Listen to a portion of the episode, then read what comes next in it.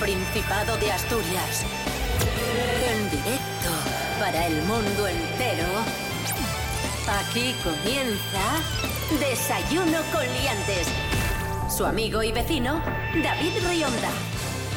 Buenísimos días, Asturias. Hoy es eh, martes 30 de noviembre de 2021. En este momento, seis y media de la mañana. Esto es RPA, la radio del Principado de Asturias. Esto es Desayuno con Liantes. Maravilloso. Santi Robles, buenos días. Muy buenos días, ¿cómo va la cosa? Es muy cómico. Cris Puertas, buenos días.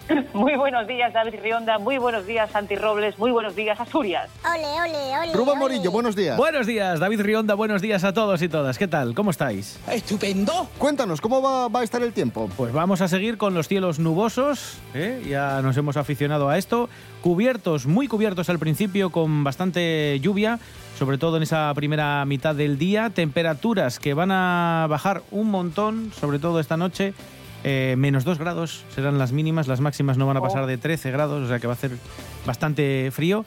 Y a lo largo del día, por la tarde, puede abrirse algún rayín, algún rayín, o al menos que no llueva y que se quite alguna nube en la zona centro. Así que, en principio, nublado, pero bueno, vamos a cruzar los dedos.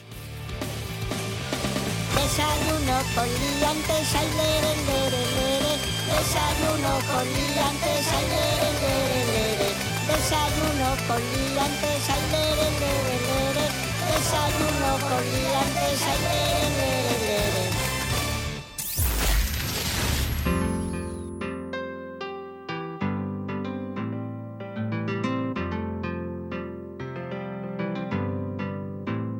Comenzamos hablando de vino. Meg. Tenemos noticia del diario El Comercio, los mejores vinos de Asturias. ¿Qué acaece? ¿Por qué son los mejores vinos? Porque hay una guía muy prestigiosa que se llama la guía Vinos Gourmets, que acaba de publicar su nueva edición y ofrece tres referencias asturianas entre los mejores vinos de España. Bien, bien. Son Bueno, tres vinos, tres vinos de Cangas del Narcea. Vamos con ellos. Atención, ojo, ojo. En la categoría blancos 2020, el vino Grandiella 2020, que cuesta 12 euros. Y en la de tintos genéricos tenemos el Finca Los Frailes 2019, que cuesta 11 euros, y el Valdemonje Albarín Negro 2017, que cuesta 20 euros. Felicidades. Vinos curiosinos, vinos, como dice el suegro de mi hermano, honraos, eh, Que no se meten con nadie, que van limpios por ahí. a un precio asequible. Qué buenos vinos tenemos en España y en, Sí. y en Asturias también. Y vosotros, Ole. y vosotros yendo a la Limerca por Tetrabric. Aquí hay, hay nivel.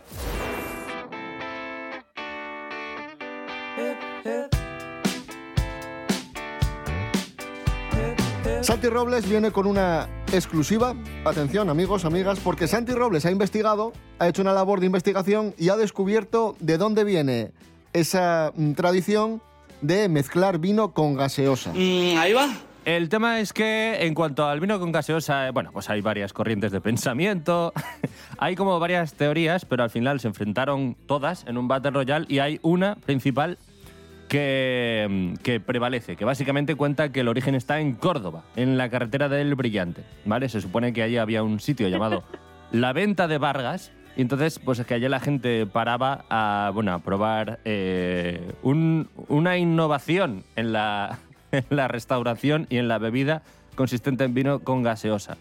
¿Vale? Para, bueno, pues para llevar un poco mejor el calor que hace Mm. en Córdoba. ¿vale? O sea que esto viene de, de Córdoba. Eso es. Se hacía con vino de Valdepeñas, entonces por eso la gente lo llamaba Valgas. Es ciertísimo. Ah, dame un Valgas que y un vino de Valdepeñas con la Claro, gaseosa. En un Ay, juego de palabras Oh, maravilloso. vaya Mario- locura, sí, sí. Mario Valgas Llosa. El caso. ¡Es usted imbécil! Pido disculpas a la audiencia por esto último. Eh, bueno, y por toda mi vida en general. Eh, Isabela Valgas. Claro. No, no, no empecemos. La ¿eh? Valgas Blues Band. No, no, no, no, por favor. Es que lo sabía, es que ya vais a empezar. Valgas and the Fury. Eh, ca- en fin, España no es un jardín de infancia, aunque en ocasiones es verdad que lo parece.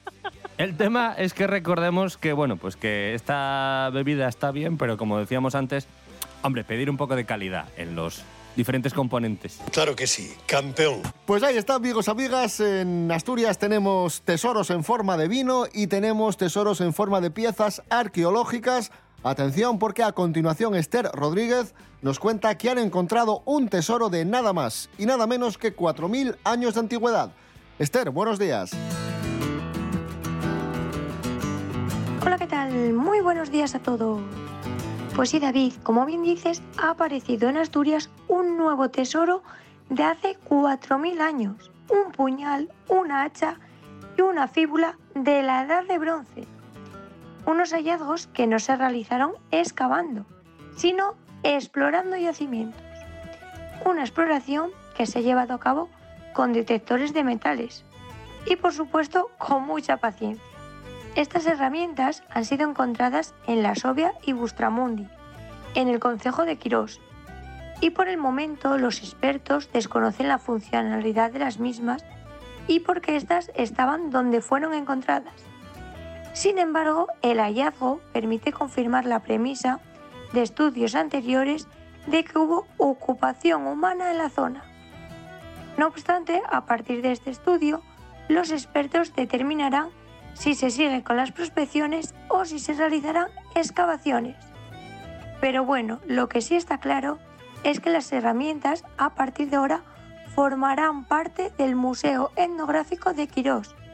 Así que todos los que estéis interesados en verlas, pasaros por ahí. Muchas gracias, hasta la próxima. Desayuno con liantes. Síguenos en Facebook. Con su rollín, con su tal y tocando los cojones.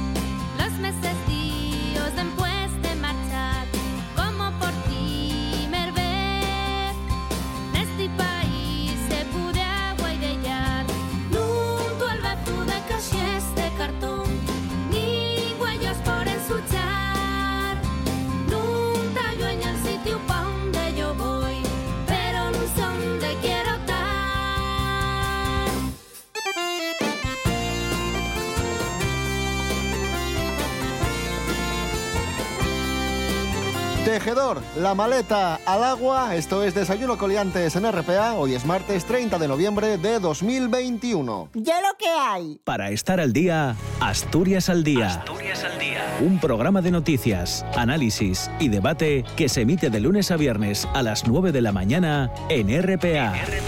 reflexionar, tertuliar, dialogar, conversar sobre asuntos que nos ocupan y preocupan de la actualidad asturiana. Asturias al día en RPA, la radio autonómica.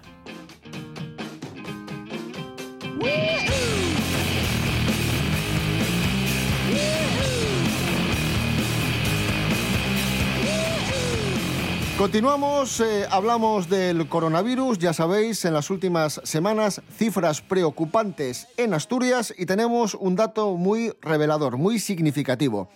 El 40% de los ingresados en las UCIs asturianas no están vacunados. La de mi madre. Es una situación que preocupa a los sanitarios y sobre todo les preocupa porque algunos de estos antivacunas rechazan los tratamientos que les brindan en los hospitales y piden que se les administre, atención, ozonoterapia, acupuntura o incluso lejía. Yo creo que se le ha ido un poquito la olla. ¿eh? Vamos a escuchar a los sanitarios mostrando esta, esta preocupación. Esto es bueno, muy frustrante para un médico ver que tenemos pacientes ingresados muy graves porque han rechazado la vacuna. Y mi obligación y, y es decir que todos debemos de vacunarnos. Ellos, hasta que no ven las orejas al lobo y no tienen una sensación muy marcada de fatiga, pues son reacios a todo tipo de tratamientos. Y cuando llegan, pues ya después de pasar por la UCI o pasar una situación complicada, cambia completamente su percepción. Es más, yo conozco casos de luego pedir perdón a su entorno. Por lo que sea, Santi Robles. Por lo que sea, por lo que sea. Me gusta este médico luchando con todo su ser por, por no por no defecar en todos los arcángeles. O sea, en plan de mm, es frustrante para los médicos. Es frustra y en ese frustrante lo dice de una manera, es que de verdad, es que caray, no lo entiendo. Es que es de desastre.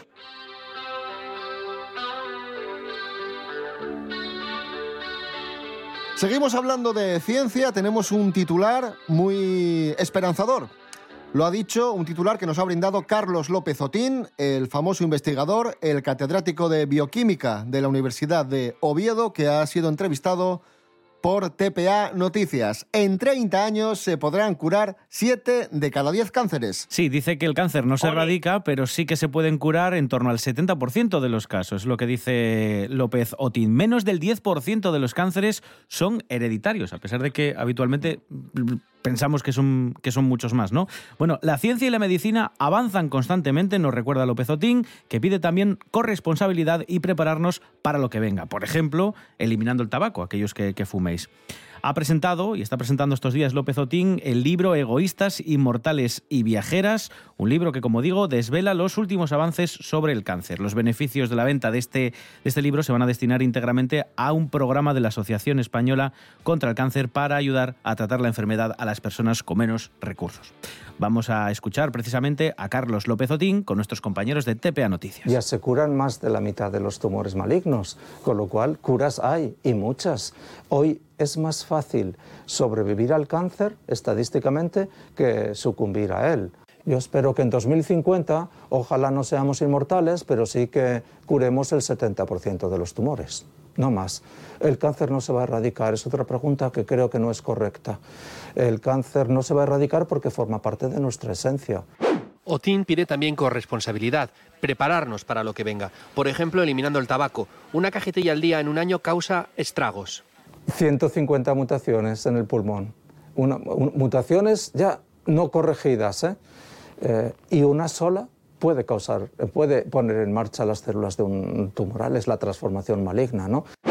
Santi Robles, ¿a ti Claro, nunca te dio por, por fumar? Eh, no, porque además tengo, perdón, tengo eh, un problema y es que yo ya voy limitado de capacidad pulmonar.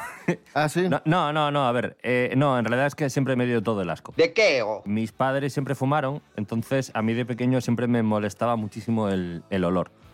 Eh, y, y claro, mis padres no tenían ningún tipo de mala intención, pero a mí me daba todo el asco. Y entonces nada, pues simplemente eso. No me molesta que alguien fume hasta el punto de decirle algo, porque yo qué sé, si se puede fumar en un sitio. Pero, pero sí, no, no sé, no es algo que me resulte agradable. Entonces no, creo que no podría aunque quisiera. A mí me pasa una cosa, que yo estoy en un sitio con, con alguien... A ti y- te pasan muchas cosas. Bueno, me pasan muchas, pero Nos encontramos sin duda ante un personaje inquietante. yo estoy en un sitio con alguien y me dice, ¿te molesta que fume? Y a mí me da corte decir que sí. A mí, a mí me pasa eso. A mí me- no me gusta el, el olor del tabaco, no me gusta que la gente fume, pero me da corte decir, no, no fumes por mí.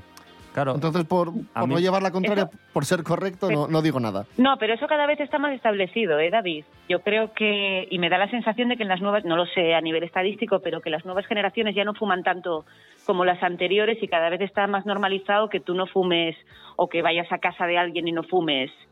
No sé, a mí, a mí me da esa sensación que, que ya está mucho más normalizado. Yo, vamos, yo tenía esa sensación como cuando era fumadora, que iba poco a poco haciendo cada vez más gueto, gueto, gueto, gueto. Y, y, y de hecho en- hay países en los que en ciertas calles no se puede fumar y en otras sí, y supongo que es el camino. En fin, el resumen, el titular es ese, no hay dosis inocentes, fumar es malo, aunque fuméis poco, eh, lo mejor es, sin duda, no fumar. Bueno, falamos de cosas de médicos y de Reu falamos también de xenética. Muchos de vos tendréis los huellos azules. Pues bien, estar muy atentos a lo que cúntanos Jana Suárez Morán. Jana, buenos días.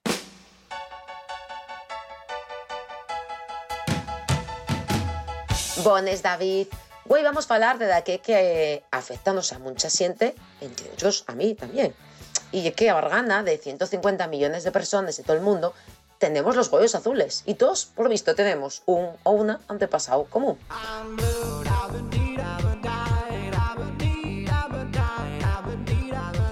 Profesor Hans Eber, de la Universidad de Copenhague, en Dinamarca, llevó a cabo hace años un estudio donde explicaba que originalmente todos teníamos los huellos de color marrón, pero una mutación genética afectó al sen OK2 de los nuestros cromosomas y creó una especie de interruptor que paró la capacidad de producir huellos de ese tono.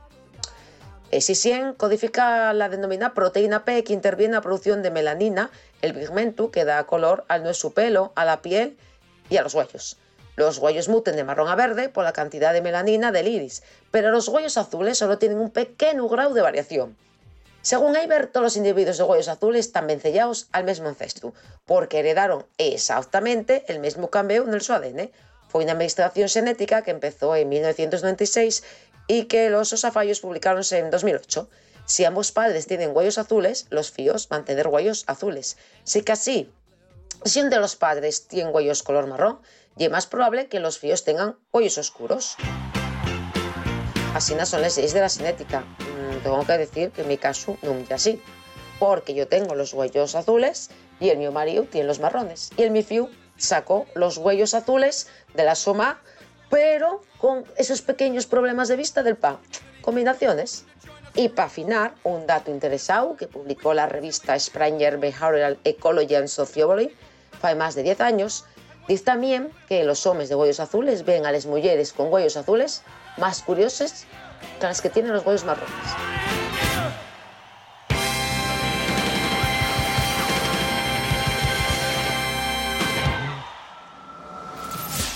Si un poco no te trastorna, no es. Si no te perturba, es que no es. Si no te confunde, si no te nubla, si no te lleva a las alturas, no es. Si no es temerario, no es. Irreflexivo, insensato, es que no es. Y si no ha roto la cuarta pared, no es.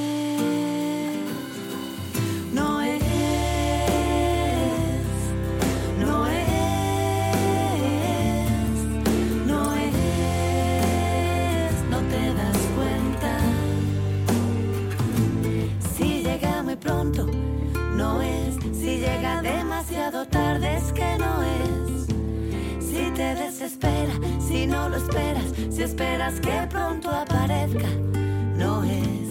Si no siente el vértigo, no es. Si templa los vértices, no es. Si requiere un templo para tener fe,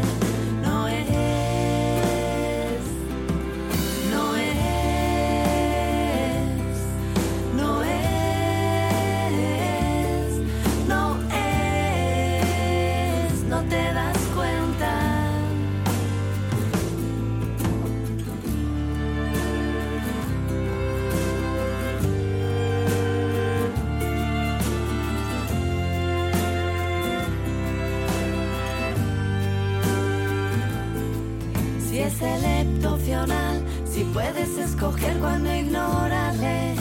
Si te quiebra las alas, si es cobarde. Si no te arregla el mundo, es que no es.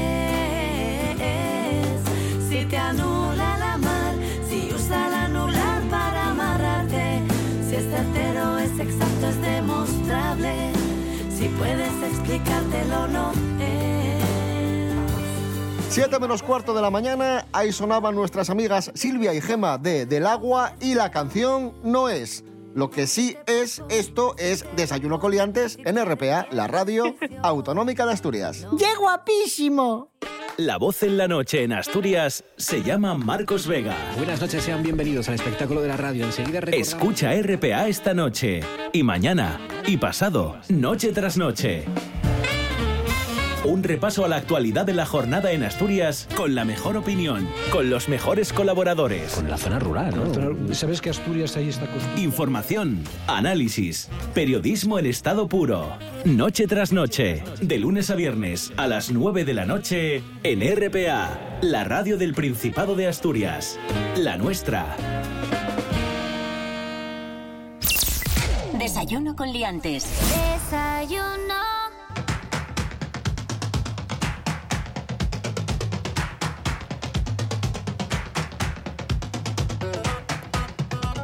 Continuamos, nos vamos a Salamanca, luego nos preguntamos, oye, ¿por qué suben los contagios? Mira que dicen, oye, está la cosa mucho mejor, pero hay que tener cuidadín, ¿eh? Tampoco nos volvamos locos. Un millar de estudiantes. ahí va. Toman el centro de Salamanca sin mascarilla, sin seguridad y sin nada. La juventud está preparadísima. Sí, fue el pasado sábado apelando a las fiestas de la Facultad de Farmacia. Cuidado, de farmacia, ¿eh? Sí, y llegaron sin mascarilla ni distancia social. Estos estudiantes comenzaron a congregarse en el campus Miguel de Unamuno en un ambiente festivo, con disfraces, consumiendo alcohol, incluso había una charanga ¿eh? para marcarles el paso. Pa, para, pa, para, pam, Pero falta pa, una conga. para, pam, Hombre, un poco de envidia me da, Ahí estaban a tope, no respetaban ninguna medida de seguridad ante el coronavirus, que parece ser que algunos se han olvidado de que sigue entre nosotros. O sea, maravilloso. Pues imagínate el festival. El mundo a veces da señales de haberse vuelto loco. Bueno, me imagino que por lo menos estos no pedirán lejía.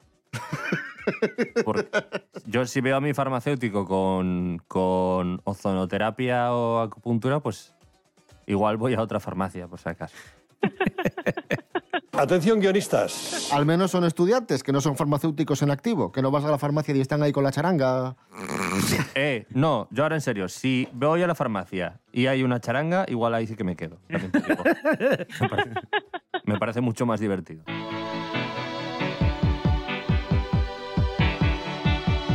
Volvemos, eh, regresamos al Principado de Asturias. Atención a la siguiente noticia. Un joven pierde la pensión de su padre, una pensión alimenticia de 350 euros al mes, por ser un mal estudiante. Una jueza de la Viana ha eximido a un padre a abonar la pensión a su hijo porque es un mal estudiante y la jueza considera que a su edad no tiene interés en formarse laboral o académicamente. El chaval de 23 años alegó que había estudiado dos ciclos formativos de grado medio. Sin embargo, la jueza no da credibilidad al chaval y dice que no está realizando una formación aprovechable y que ya tiene edad para trabajar y para valerse por, por sí mismo. Hace unos años utilizaba mucho el término nini. Es verdad que, que recientemente tampoco es- a- aparece tanto en televisión, Mm. pero digamos que este sí era un caso de libro de nini. O sea, que ni estudia ni trabaja y está ahí a la sopa. Bueno, estu- estudiar estudió, hizo Sí, un par de ciclos. ya hace tiempo. medio. Sí, también estudié yo. Y, si Y, y quiero aquí, ahora, y aquí- digo, y aquí estás. Bueno, no es mi caso, pero imagínate a alguien que estudió con 18 Vaya- vaya años, ejemplo. Tiene, tiene 26 y ni estudia ni trabaja. Morillo, estás pidiendo una pensión a tus padres, por lo que sé. Me vendría muy bien, la verdad. Mamá, te quiero. ¡Es usted imbécil! Yo creo que el término nini ha desaparecido porque eh, solo faltaba que encima cachondeo. Quiero decir, con esta generación que tienen que pagar unos másters en- enormes para poder meterse en el mercado laboral, ya el grado ya no vale de nada, ya tienes que hacer lo siguiente y te cuesta un montón de dinero. Y tal y como está la situación de precaria a nivel laboral, y saben perfectamente que no se van a poder independizar porque incluso teniendo trabajo no van a llegar al sueldo mínimo como para poder pagar un alquiler en la mayoría de las ciudades de España. Entonces, claro, Nini, en la quinta de mis padres, o incluso en la mía, bueno, y eso que la mía ya vivió la crisis de 2008 y tal, pero podía colar, en plan de vaya vago a la gente y tal y cual. Pero hombre, Nini, hoy en día yo entiendo que los chavales ya dirán, no, si es que encima nos dejáis el mundo así y encima cachondeo, y encima es culpa nuestra. Y esto es así. Otra cosa es que este, este sea un genio del mal. Yo te- creo que tenía que haber estudiado Derecho este muchacho. En España ser buen policía está muy mal visto.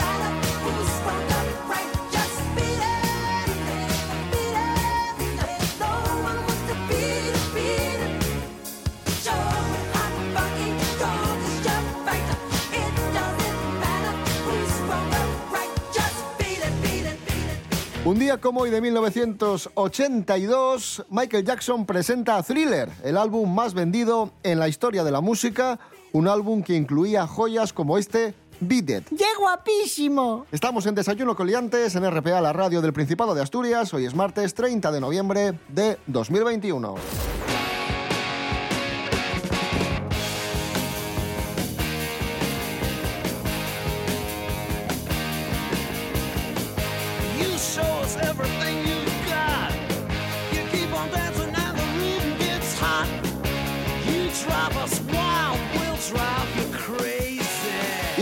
Continuamos hablando de música, del lanzamiento de una joya de la música asturiana, porque el año que viene tendremos nuevo disco de Ilegales y gira. Sí, porque se cumplen eh, 40 años, 40 aniversario ya de la publicación de su primer álbum, razón por la que el grupo asturiano, comandado por Jorge Ilegal, va a lanzar un nuevo disco lleno de colaboraciones con artistas como por ejemplo Dani Martín, Bumburi o Calamaro entre ellos, y una gira que va a arrancar en marzo. De hecho, la nota que ha emitido la discográfica dice que el próximo 25 de febrero va a ver la luz La lucha por la vida, este proyecto con interés artístico y sin sonar a testamento o a despedida porque dicen que la banda considera que todavía tiene mucho que decir. Va a incluir abundante material nuevo con gente y con muchas colaboraciones como los mencionados Dani Martín, Andrés Calamaro, pero también Niño de Elche, Luz Casal, Iván Ferreiro, Guille Galván y Juan Malatorre de Vetusta Morla o Carlangas de Novedades Carmiña, entre otros. Así que va a estar genial. Gira el año que viene de Ilegales, maravillosos. Qué guay. Yo propongo un juego de adivinación. A ver. Tú dices Dani Martín y Jaime Urrutia. Jorge le ha pegado un puñetazo a uno y ha invitado a otro a su disco. Adivina cuál. ¡Qué chistes, qué nivel! Tiene buena pinta, sí señor, este, Lo veo, lo veo, me mola. este disco 40 aniversario de Ilegales con los clásicos revisados con nuevos eh, temas. Vamos a irnos Qué escuchando precisamente uno de los éxitos de Ilegales, Yo soy quien espía los juegos de los niños y os emplazamos a que nos escuchéis mañana a las seis y media de la mañana como siempre y os eh, aconsejamos que nos sigáis en redes sociales, en Instagram y en Facebook, ponéis Desayuno Coliantes y ahí estamos. Que paséis un buen eh, martes. Rubén Morillo. David Rionda. Hasta mañana. Hasta mañana. Cris Puertas, gracias. A vosotros. Santi Robles, gracias.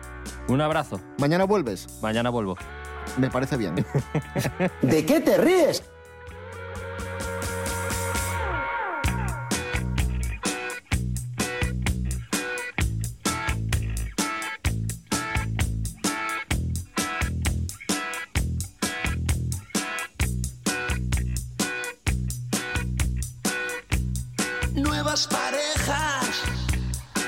Se estrenan esta noche entre las sábanas de pensiones baratas. Diez mil obreros en paro esperan en la plataforma de suicidio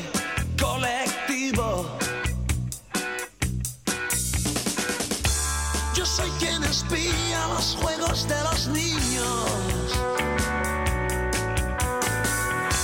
Si te despistas, están en tu bolsillo.